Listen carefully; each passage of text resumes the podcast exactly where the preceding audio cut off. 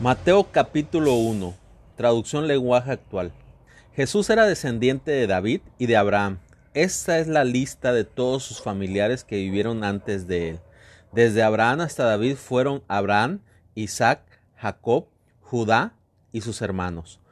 Fares y Sera, su madre fue Tamar, Hezrom, Aram, Aminadab, Naasón, Salmón, Boz, su madre fue Raab, Obed, su madre fue Ruth, Isaí, el rey David.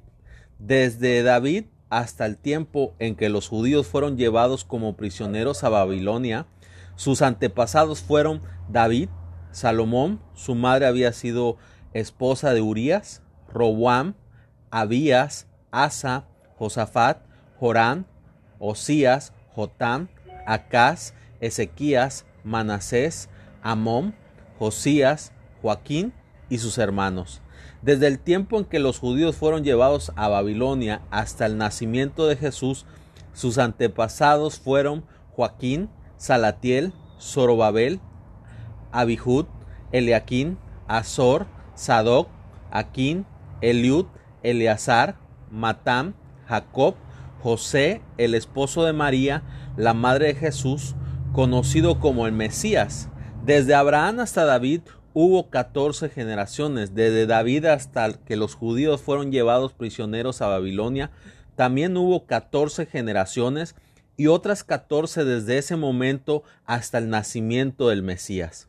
Así fue como nació Jesús, el Mesías, su madre María estaba comprometida para casarse con José, pero antes de que vivieran juntos se supo que ella estaba embarazada. José era un hombre bueno y obediente a la ley de Dios. Como no quería acusar a María delante de todo el pueblo, decidió romper en secreto el compromiso. Mientras pensaba en todo esto, un ángel de Dios se le apareció en un sueño y le dijo, José, no tengas miedo de casarte con María. El Espíritu Santo fue quien hizo que ella quedara embarazada. Cuando nazca el niño, lo llamarás Jesús. Él va a salvar a su pueblo del castigo que merece por sus pecados. Cuando José despertó, obedeció el ángel de Dios y se casó con María, pero no durmieron juntos como esposos antes de que naciera el niño. Y cuando éste nació, José le puso por nombre Jesús. Todo sucedió para que se cumpliera lo que Dios había dicho por medio del profeta Isaías. Presten atención, una joven virgen quedará embarazada y tendrá un hijo y llamará a ese niño Emanuel. Este nombre significa Dios está con nosotros.